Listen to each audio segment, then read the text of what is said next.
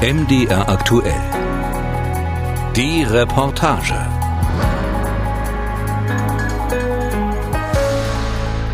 Good morning. Good morning. Wolfgang. Hi. Yes, Bernd. Ein kalter, klarer Morgen im Fischerhafen von Mariaham. Ich bin unterwegs mit Bernd Schalin, Chef von Flexsense. Smart Energy Orland heißt das Projekt. Am Quai wartet das silberne Motorboot des Windparkbetreibers Allwinds. Wir haben Glück, sagt Bernd zum Bootsführer, einem Namensvetter. Unser Ziel ist die Insel Bardscher, eine von insgesamt 6000 im Archipel Orland. Nur rund 60 davon sind bewohnt. Wir schippern vorbei an den grauen, flachen, bewaldeten Felseninseln. Überall leuchten kleine Holzhäuser in dunkelrot, lindgrün oder ockergelb, davor kleine Bootsanlieger. Auf Bardscher will mir Bernd das aktuelle Projekt von Smart Energy Orland zeigen. Dort war früher eine Eisenerzmine. Dort lebten Bootsführer und Minenarbeiter, bis die Mine 1957 geschlossen wurde, weil sie nicht mehr genug Eisenerz fanden. Als wir uns Bardscher nähern, ist Nebel aufgezogen, aber bei der Einfahrt in den kleinen Hafen sind die Windräder ringsum wieder klar zu sehen. Aus sechs Turbinen besteht der Park, jeweils 65 Meter hoch. Seit 2007 ist er in Betrieb. Der bisher letzte auf Orland. Pläne für den weiteren Ausbau der Windkraft lagen lange in der Schublade, weil in der Schwebe war, ob dafür Zuschüsse vom finnischen Staat fließen würden. Der Ausbau wurde gestoppt, man könnte sagen aus politischen Gründen. Jetzt fangen wir wieder an. Der neue Windpark hat eine Kapazität von 40 Megawatt und wird hoffentlich ab der zweiten Jahreshälfte 2021 in Betrieb sein. Plus 40 Megawatt. Durch den neuen Windpark, finanziert vom selben Konsortium aus privaten Investoren und öffentlicher Hand, würde sich die Kapazität auf Orland verdreifachen. Wir liegen auf der Insel an. Auf einem Hügel steht der Förderturm der alten Eisenerzmine im Schatten eines der Windräder. Die Mine soll jetzt eine ganz neue Funktion bekommen, als Pumpspeicherkraftwerk. Wir schauen in den Minenschacht. Nach der Stilllegung Ende der 1950er Jahre ist er mit Wasser vollgelaufen. Von hier aus geht es 250 Meter in die Tiefe und dann in einen eineinhalb Kilometer langen Förderschacht unterhalb der Ostsee. Der Plan ist jetzt, den Schacht leer zu pumpen und eine Turbine zu installieren. Die 2 Megawatt Turbine produziert die Energie mit dem Wasser, das in den Schacht strömt. Vier Stunden wird es jeweils dauern, bis er vollgelaufen ist. Das bedeutet, wir können mit einer Füllung 8 Megawatt Strom herstellen. Zum Vergleich, 8 Megawatt reichen, um 13 Minuten des jährlichen Stromverbrauchs auf Orland zu decken. Das Pumpspeicherprinzip, wenn der Wind sehr stark weht, lässt sich die überschüssige Windkraft nutzen, um den Schacht leer zu pumpen. Und wenn es windstill ist, strömt mehr Wasser in den Schacht. Den so produzierten Strom kann der Windparkbetreiber dann ins Netz einspeisen. Der Zweck des Pumpspeicherkraftwerks ist es weniger, den Strom zu verkaufen, erklärt mir Bernd. Gemessen am Gesamtverbrauch von Oland können wir damit nur wenige Stunden decken. Der Strom aus dem Kraftwerk soll eher als Reserve dienen, um das Netz zu stabilisieren. Hintergrund? Windparks müssen die Strommenge anmelden, die sie in den nächsten Tagen voraussichtlich produzieren werden. Wenn weniger oder auch mehr Strom anfällt, müssen sie eine Strafe zahlen. Mit dem Pumpspeicherkraftwerk kann der Windparkbetreiber Allwinds Strom bei viel Wind speichern und wenn die Rotoren ruhen, die Batterie im Kraftwerk leeren. Das Pumpspeicherkraftwerk auf Bardscher ist eines der Projekte von Smart Energy Orland. Ins Leben gerufen wurde das Programm von Click Innovation, einem finnischen Netzwerk aus Forschungsinstituten und Unternehmen des Energiesektors. Quasi im Labor untersucht Click, wie ein Energiesystem funktionieren könnte, das ohne fossile Energieträger auskommt, also zu 100 Prozent erneuerbar ist. Was fehlte, war der Sprung in die Praxis. Point, Pia Sari ist Chefin des Energiebereichs von Click. Jetzt war es Zeit, konkrete Tests zu entwickeln. Dafür brauchten wir einen Ort, um ein Energiesystem demonstrieren zu können, das vollständig auf erneuerbaren Energien basiert. Für den Praxistest wurden mehrere Standorte in Finnland untersucht. Die Wahl fiel schließlich auf Orland. Nicht nur, weil hier die Windverhältnisse die besten sind und die Sonne für skandinavische Verhältnisse relativ häufig scheint. Mit seinen 30.000 Einwohnern ist Åland eine relativ kleine Gesellschaft, wo sich zeigen lässt, wie das System insgesamt funktioniert. Weil die Inseln Autonomiestatus haben, sind sie besonders geeignet als regulatorischer Sandkasten. Regulatorischer Sandkasten bedeutet, in kleinem Rahmen ausprobieren, wie sich das Stromnetz fit machen lässt für ein erneuerbares Energiesystem. Welche Rolle spielen die Netzbetreiber? Welche Aufgabe haben die Energieversorger? Welche Bezahlmodelle sind sinnvoll? Das alles im Einklang mit den Wettbewerbsregeln in der Europäischen Union. Das politische System in Orland spielt eine entscheidende Rolle für das Projekt. Die Inselgruppe gehörte über Jahrhunderte zu Schweden. Nach dem Ersten Weltkrieg wurde sie dann finnische Provinz, aber der Provinz Orland wurden weitgehende Kompetenzen eingeräumt. Das 30-köpfige Parlament in der Hauptstadt Mariehamn entscheidet in Fragen des Verkehrs, der inneren Sicherheit, der Wirtschaft. Sogar ein eigenes Radio- und Fernsehprogramm gibt es für die rund 30.000 Einwohner. Amtssprache ist nicht Finnisch, sondern Schwedisch, die Muttersprache der Einheimischen. Auch in der Energieversorgung kann Orland weitgehend frei entscheiden. Welche Energiequellen bestimmen den Strommix? Wie wird die Elektromobilität ausgebaut oder können Privatleute mit Photovoltaikanlage auf dem Dach ihre Sonnenenergie ins öffentliche Stromnetz einspeisen? Genau hier lassen sich die großen Fragen über das nachhaltige Energiesystem der Zukunft klären, meint Pia Sari vom Forschungsnetzwerk Click Innovation. Orland ist groß genug, andererseits halten sich die Kosten für den Umbau des Energiesystems in Grenzen. We believe that this Åland island is big enough and Finland, it's not too expensive, so to say, because transforming a whole country, of course, would be a different, different case. Ganz Finnland umzustellen wäre viel teurer. Aber auch das Orland-Projekt könnte nach Schätzungen der Forscher bis zu einer halben Milliarde Euro kosten. Denn vieles muss erst ausprobiert werden und lässt sich nicht auf Anhieb wirtschaftlich betreiben. The party itself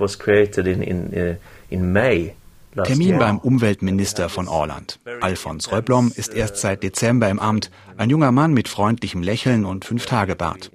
Der Minister begrüßt mich in seinem kleinen Büro mit Blick auf die Bucht von Mariaham. Auf der anderen Seite sind die Turbinen eines Windparks zu sehen. Changing a lot in my life all the time. Alfons hat vor seinem Job als Minister schon viele andere Dinge gemacht. Er ist eigentlich Radiojournalist, hat als Schauspieler am schwedischen Theater in Helsinki gearbeitet und war vor dem Wechsel in die Heimatpolitik Assistent eines schwedischen Europaabgeordneten der Grünen. Die Grüne Partei in Orland wurde erst vor einem Jahr neu gegründet. Aber schon die Vorgängerregierung hat den Weg bereitet für die Energiewende der Inselrepublik. In Orland haben wir schon viel getan in Richtung einer Gesellschaft, die nach erneuerbaren Prinzipien funktioniert. Mit großer Freude habe ich den Staffelstab übernommen, um daran weiterzuarbeiten.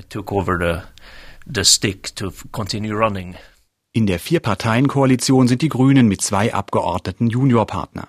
Das Orland-Energieprojekt verfolgt die neue Regierung weiter, denn auch hier im Norden sind die Folgen des Klimawandels deutlich zu spüren. So I mean, of course, we can feel the consequences as well. And, and one year ago we had a great storm. Letztes Jahr hatten wir den seit langem heftigsten Sturm. Das hat riesige Schäden in den Wäldern und im Elektrizitätssystem angerichtet.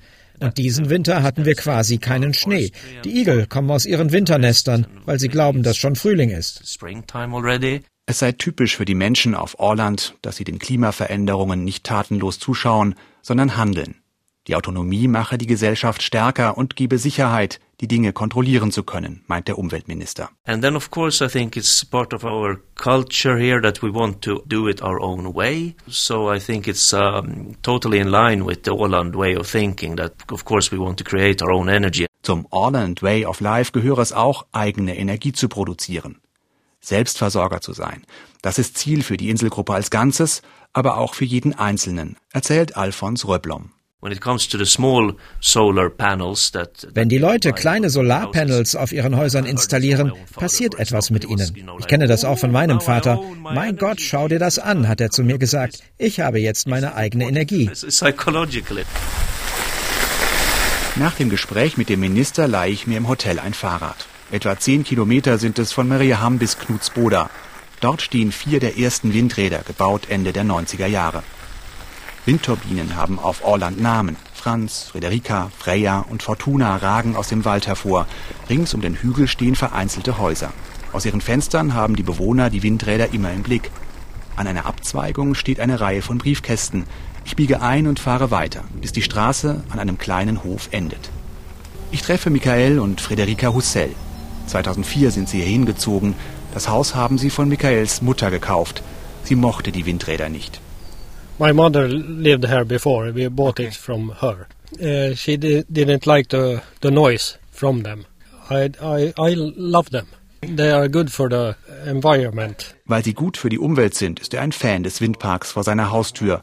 Nein, die Geräusche seien kaum zu hören und bei stärkerem Wind sei das Wuschen der Rotoren gar nicht mehr wahrzunehmen. Michael hat schon darüber nachgedacht, sich ein eigenes kleines Windrad auf den Hof zu stellen. In Schweden sei das möglich, in Finnland gebe es für den privaten Gebrauch Höhenbegrenzungen. Stattdessen will er jetzt ein Solarpanel installieren. Wenn er dann von seinem Strom anderen etwas abgeben könnte, umso besser. And when you're producing, you can give to others.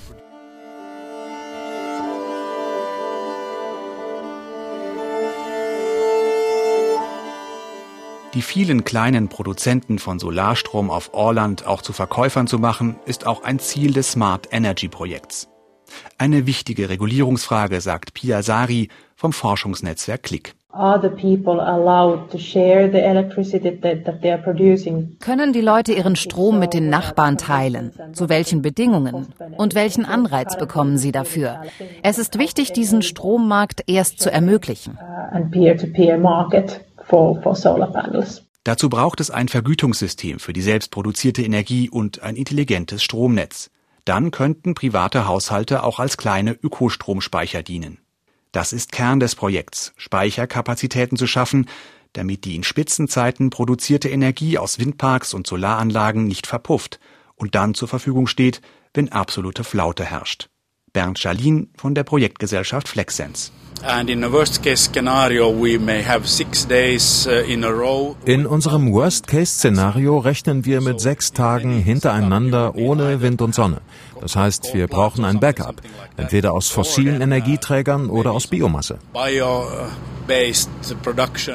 Aber weil Orland bei weitem nicht genug Wälder hat, um mit dem Holz nachhaltig Energie zu erzeugen, bleibt nur die Suche nach Speicherlösungen. So that means that we, we will need to find all kind of small storage facilities to then aggregate like a big storage from many small ones. Erster Schritt, das Stromnetz auf Orland so aufzurüsten, dass es auch kleinste Strommengen steuern kann.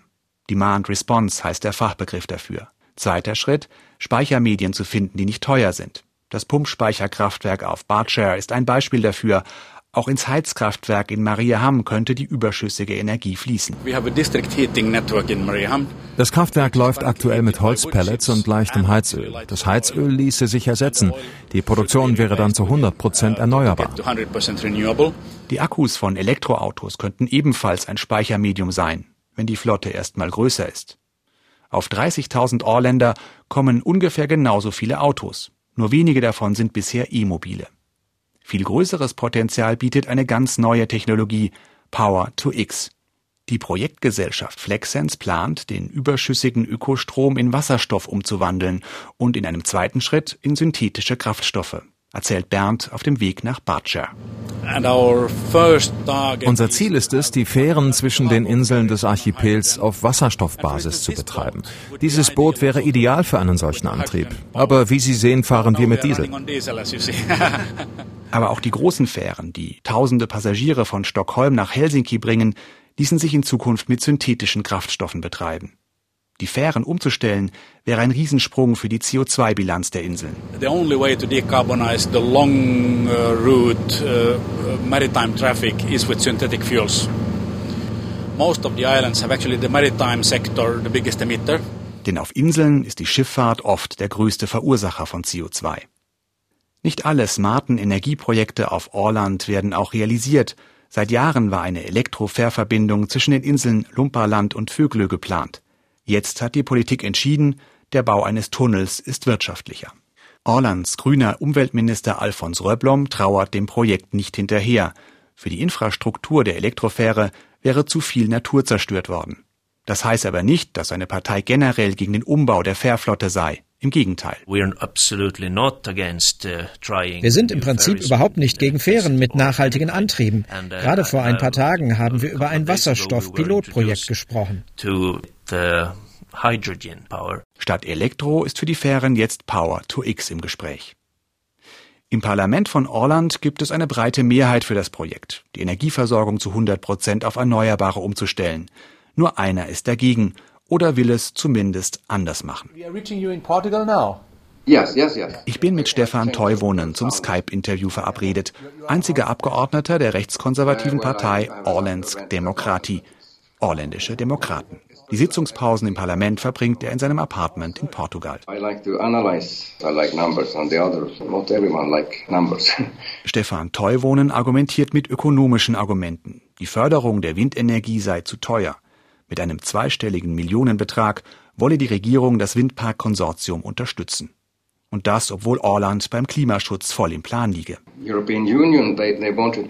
Vorgabe der EU war ein 20-Prozent-Anteil bei erneuerbarer Energie. Das haben wir schon 2015 erreicht. Deswegen, warum 17 Millionen Euro Steuergelder für einen neuen Windpark ausgeben? Er und seine Partei glauben nicht, dass der Klimawandel durch CO2 verursacht wird. Andererseits im Prinzip habe er nichts dagegen, die CO2-Emissionen zu senken, schon deshalb, um nicht mehr so abhängig von den arabischen Ölproduzenten zu sein. Aber warum zum Beispiel die vielen tausend Benzin- und Dieselautos auf Orland gegen Elektrofahrzeuge austauschen? Es sei doch viel wirtschaftlicher, sie umzurüsten. We could convert, let's say, 20 Prozent der am meisten gefahrenen Autos könnten wir in Hybride umwandeln, also mit Gastanks ausstatten. In Finnland fördern sie die Umrüstung mit der Hälfte der Kosten. Genau das habe ich für Oland vorgeschlagen. Im Parlament verhalte sein Vorschlag. Jetzt will er den neuen Umweltminister für das Umrüstungsprojekt gewinnen. Übrigens war der früher mal sein Mieter. Besonders aufgeschlossen gegenüber der Kritik von rechts ist Alfons Röblom aber nicht. Den Vorwurf, für den neuen Windpark würden Steuergelder verschwendet, weist der Grüne zurück. Die Zuschüsse, maximal 17 Millionen Euro, fließen nur dann, wenn der Strompreis bei besonders starkem Wind unter eine bestimmte Grenze fällt, als eine Art Sicherheitsnetz, damit sich der Betrieb lohne. Diese Summe werden wir niemals vollständig brauchen, nur in der Theorie. Uh, es lässt sich immer etwas finden, um diesen Prozess zu kritisieren, gerade wenn die Kritik von einem Abgeordneten kommt, der skeptisch ist, ob wir überhaupt ein Problem mit dem Klimawandel haben. Auch in der Bevölkerung findet die Position der orländischen Demokraten offenbar wenig Anklang. A grassroots network was created, open for all citizens, organizations, authorities and companies. Bearcraft, zu Deutsch etwa Schwung oder Antrieb, heißt das Netzwerk für alle Bürgerinnen und Bürger, die Orland nachhaltiger machen wollen. Die Graswurzelbewegung hat sich auch Ziele für die Energieversorgung der Inselrepublik gesetzt. Eine Gesellschaft, die nur erneuerbare Energiequellen und saubere Kraftstoffe nutzt, lautet die Vision. Das passt zum Smart Energy Projekt. Karin Rosenberg-Brunilla ist die Koordinatorin des Netzwerks. Speziell im Bereich Energie gäbe es auf Orland jede Menge Expertise. When it comes to energy questions, I think we have a lot of great things going on and a lot of competence and a lot of actors that have tight cooperation with the rest of the world and rest of Europe. In Energiefragen sei Orland weltweit vernetzt. Auf der Insel selbst schätzt die junge Frau die kurzen Wege zu den politisch Verantwortlichen. Ich glaube, als Regierungsmitglied musst du wirklich ehrlich sein. Wenn du beim Einkaufen in der Schlange stehst, dann können die Leute dir Fragen stellen. Die direkten Kommunikationswege hier sind ein großes Plus. Das Engagement für Fragen der Nachhaltigkeit ist inzwischen auch international anerkannt. Mit dem Netzwerk Bearcraft gewann Orland letztes Jahr den Europäischen Preis für nachhaltige Kommunen. Bleibt die Frage, warum hunderte Millionen investieren, um ausgerechnet die Energieversorgung auf Orland zu 100 Prozent erneuerbar zu machen. Schließlich ist das Archipel von außen gut mit Strom versorgt, über ein Kabel aus Schweden. Vor ein paar Jahren ist eine Leitung aus Finnland dazugekommen, vor allem als Backup, falls die Verbindung nach Schweden unterbrochen wird, etwa durch einen Kabelbruch. Dennoch, das Geld könnte kaum besser investiert sein als in das Orland-Projekt, meint Pia Sari, Energiechefin des Forschungsnetzwerks Klick. Die Lösungen für den Testfall Orland ließen sich auf andere Inseln oder Regionen übertragen, ob in Europa, China oder den Vereinigten Staaten. Uh, das schafft Exportmöglichkeiten. Flexens arbeitet an einem vollständigen Konzept. Dieses Know-how können wir dann auf andere Umgebungen anpassen. Quasi als schlüsselfertiges, nachhaltiges Energiesystem. Interessant sein könnte das auch für Inseln, die nicht an das nationale Stromnetz angeschlossen sind. Viele decken ihren Stromverbrauch nach wie vor mit Dieselgeneratoren, die kanarische Insel La Palma zum Beispiel oder abgelegene Kykladeninseln in Griechenland. Der Kraftstoff muss mit Tankschiffen auf die Inseln gebracht werden, so ziemlich die teuerste und schmutzigste Form der Stromerzeugung. Ebenso könnten Entwicklungsländer vom Modell Orland profitieren, meint Flexens-Chef Bernd Schalin. Nehmen wir ein Dorf in einem afrikanischen Land, das noch nicht elektrifiziert ist. Dort würde es ökonomisch Sinn machen, die Versorgung zu 100 Prozent aus erneuerbaren Energien sicherzustellen. Denn alternativ müssten ja teure Leitungen gelegt werden. Die Idee vom Testmodell Orland leuchtet vielen Menschen hier ein. Indigo heißt die Kneipe im Zentrum von Mariaham, der Treffpunkt am Wochenende. Tobias Appergren ist in großer Runde hier mit seinen Kolleginnen und Kollegen aus dem Supermarkt der Inselhauptstadt. Er betreibt dort den Internetshop, arbeitet aber auch als Koch und Barista. Der junge Finne mit dem blonden Wikingerzopf verfolgt das Projekt mit Interesse. Wenn Sie nachweisen können, dass es in einer kleinen Gesellschaft funktioniert, dann funktioniert es auch in größeren Gesellschaften. Wenn die grundsätzliche Arbeit erledigt ist, lässt es sich woanders anwenden. Vor zweieinhalb Jahren ist Tobias nach Orland gekommen. Weitere zweieinhalb Jahre, dann bekommt er das sogenannte Heimrecht und kann hier wählen, Land kaufen oder eine Firma gründen. Bleiben will er auf jeden Fall. Er liebt die Insel, weil sie besonders ist aber auch international. Normalerweise ist es schwierig, auf einer Insel Kontakte aufzubauen, aber Orland ist ein bisschen anders. Anders und bereit, die Energieversorgung nachhaltig und neu zu denken, auch wenn es noch ein weiter Weg ist.